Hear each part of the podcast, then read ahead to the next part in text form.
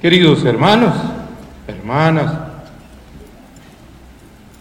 esa lectura del Génesis que acabamos de escuchar hace volar la imaginación.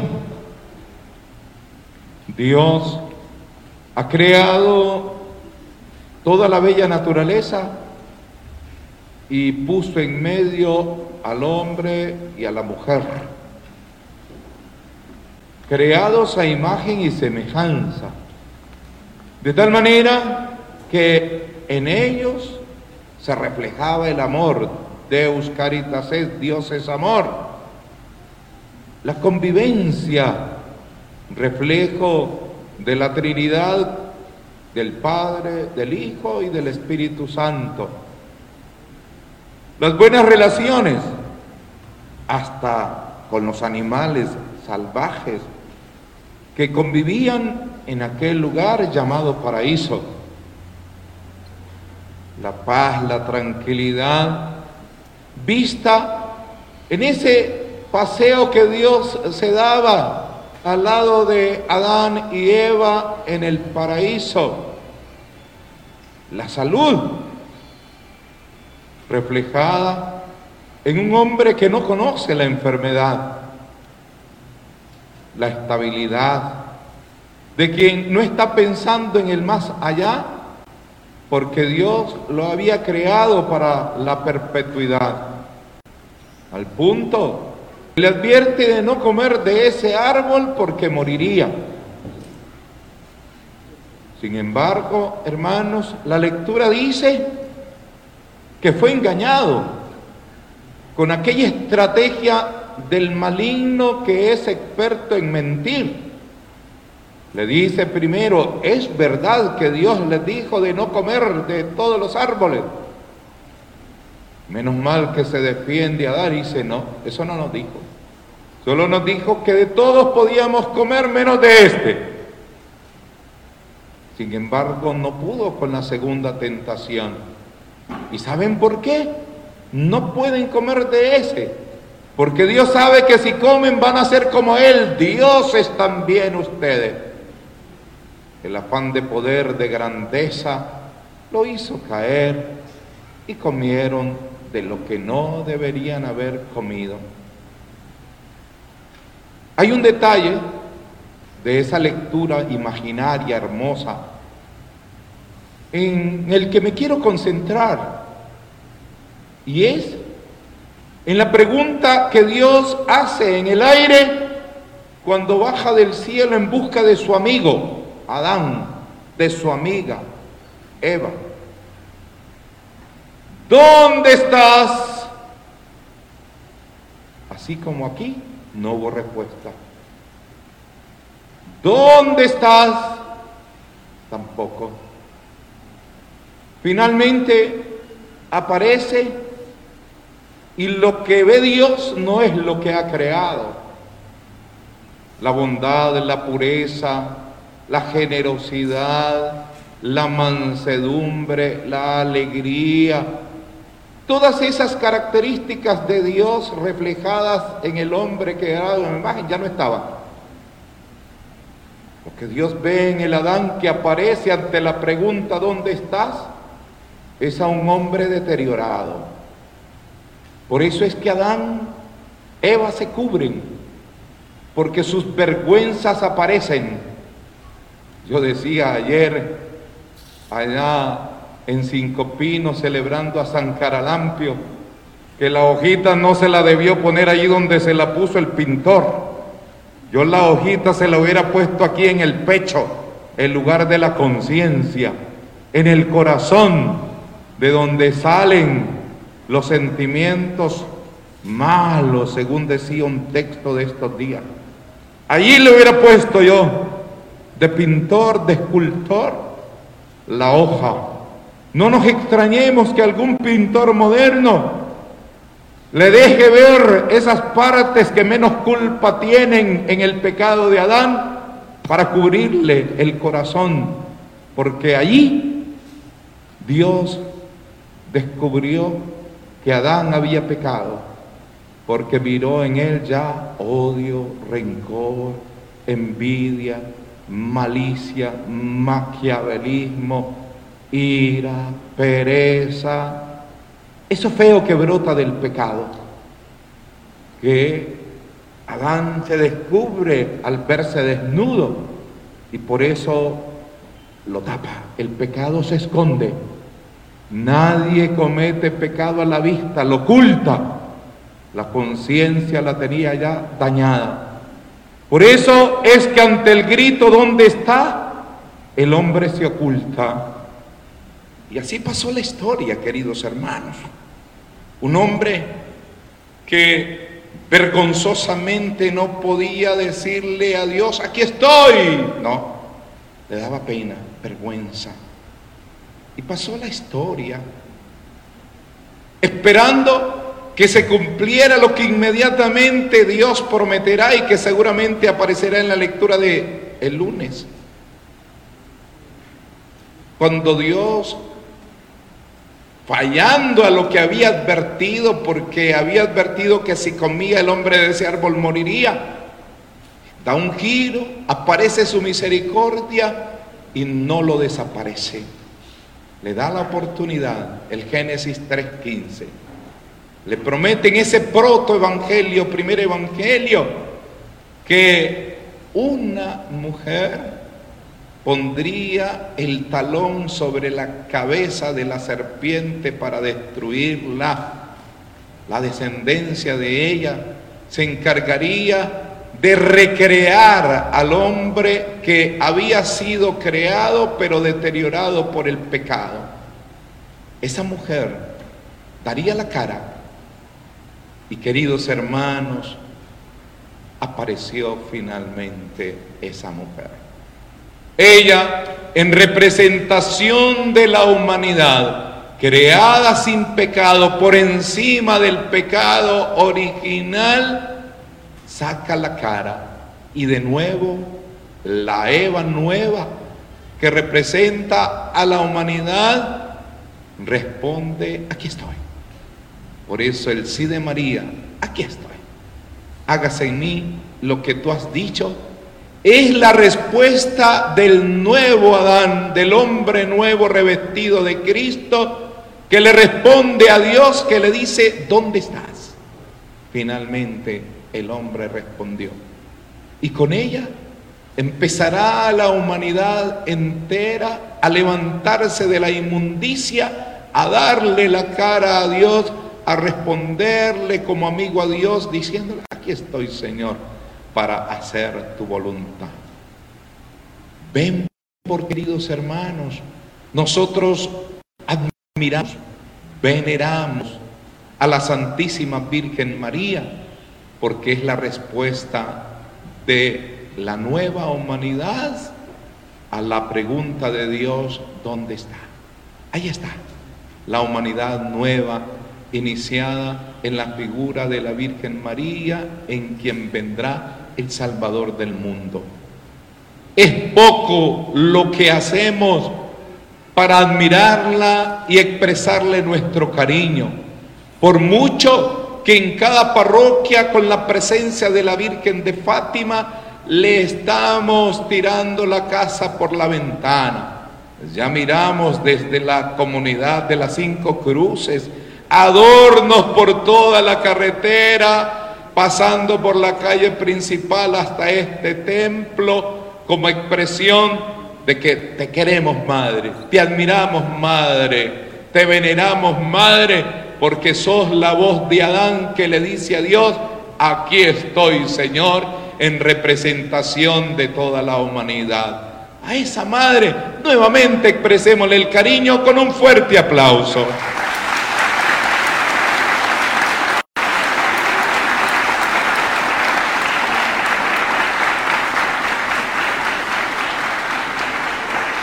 En ella empieza pues la ejecución, el cumplimiento de la promesa. Vendrá el niño Jesús, se encarnará y desde la encarnación, asumiendo nuestra condición, Él ejecutará el proyecto de la recreación del ser humano. En Cristo somos recreados, creados de nuevo. Y empieza Jesús desde la vida terrena a hacer un trabajo fino hasta en el aspecto corporal, devolviéndole la perfección al ser. Vimos que hizo ayer el Señor.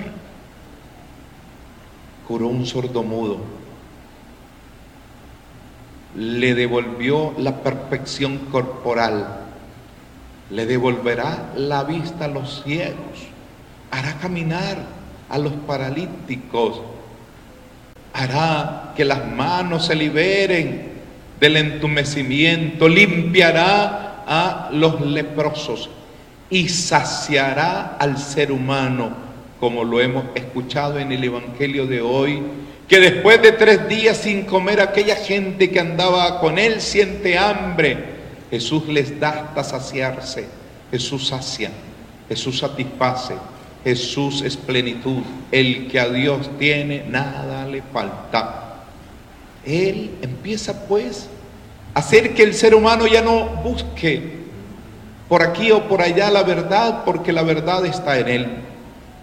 Que el ser humano no busque este o aquel camino, porque Él es el camino. Que no busque afanosamente tipos de vidas que no llevan a la felicidad, porque Él es la vida empieza a hacer su trabajo de perfección. Y a partir de él, la iglesia colabora como cuerpo místico de Cristo en ese proyecto diariamente. Y por eso, mis queridos hermanos, queridos directores de colegio, queridos profesores, queridos estudiantes, el trabajo que realizamos nosotros en los colegios no es solamente sacar al estudiante de la oscuridad para hacerlo caminar en la luz del intelecto, por lo que malamente hasta lo llamamos alumnos, sin luz, ciegos. Los sacamos de la oscuridad, no solamente desde el punto de vista científico, sino que el trabajo que realizamos en nuestro colegio es parte del proyecto de Cristo que quiere recrear a esa persona. Y para poderla recrear, hacerla de nuevo, hacer que se revista del hombre nuevo, es necesario presentarle a Cristo. Es necesario darle a Cristo. Es necesario provocar un encuentro con Cristo. Y es lo que estamos haciendo, lo que debemos hacer, lo que vamos a hacer en nuestro colegio en este año. Provocar ese encuentro con Cristo. Y eso significa, hay que crear ambiente de oración. Hay que orar en nuestros colegios. Hay que tener símbolos religiosos. No hagamos como hicieron ahí en España donde una señora demandó a un colegio porque había un Cristo en el aula de clase y ganó la demanda y tuvo el colegio que sacar la imagen de Cristo del aula porque irrespetaba la libertad de culto de la criatura que estaba ahí presente y que seguramente más adelante, cuando le llegue el azote de los años de la enfermedad, aclamará ansiosamente a ese Cristo que no le dará la espalda. Por el contrario, debemos de hacer presentes esos signos, esos símbolos religiosos. Debemos promover espacios de oración. También en los profesores que tengan su retirito, su espacio de encuentro con Cristo. Es necesario en nuestros colegios hacer presente la palabra de Dios y por eso no debe faltar una que otra vez la Eucaristía. Y dichosos los colegios dirigidos por sacerdotes, porque ellos son los encargados de hacer presente el cuerpo de Cristo, del que se alimentará el profesor, el administrador, el estudiante.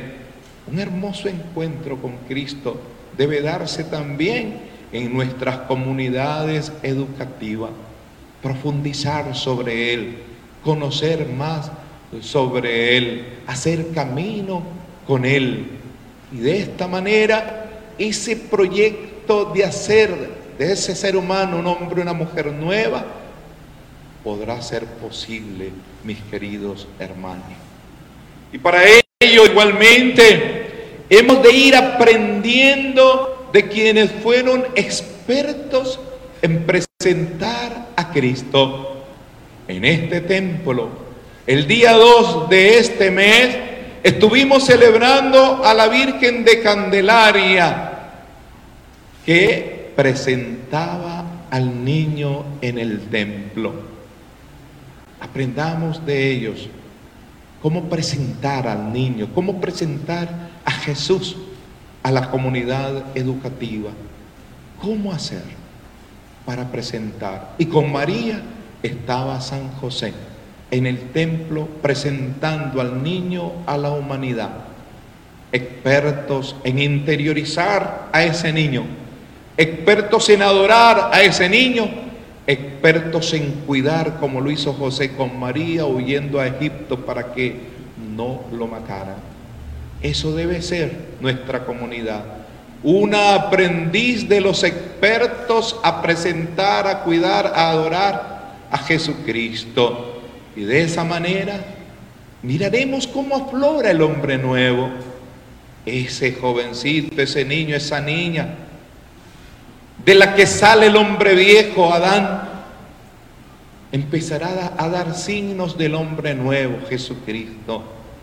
Aparecerán signos de bondad, de caridad, de amabilidad, de paciencia, de generosidad, de alegría, de servicialidad, de estudio afanado. El ambiente mismo será de buenas relaciones, porque ahí está presente Jesucristo. Queridos hermanos, los invito pues en este jubileo de la educación, tomo 2, porque ya tuvimos el tomo 1 allá en León, que organizó igualmente el encargado de la educación, el padre Eduardo Carrillo, los invito a que no perdamos tiempo en ir forjando nuestra comunidad educativa con un perfil cristiano, con un perfil mariano, que ahí esté Cristo y que aflore en mí y en el otro esa imagen del hombre nuevo que hay en Cristo Señor nuestro. Pido que sea pues un año lleno de bendiciones y que los frutos no tarden en aparecer, sea este año mismo o sea en los años venideros. Que se mire que allí, en esa institución, la vida es Cristo, el perfil es cristiano y el ambiente es propio de una comunidad que se ha inspirado en la persona de Cristo, de María, de San José y de todos los santos. De tal manera que en el mañana, por ese afán, sea glorificado, alabado, bendito el nombre de nuestro Señor Jesucristo, a quien le reconocemos con un fuerte aplauso y diciendo, viva Cristo Rey.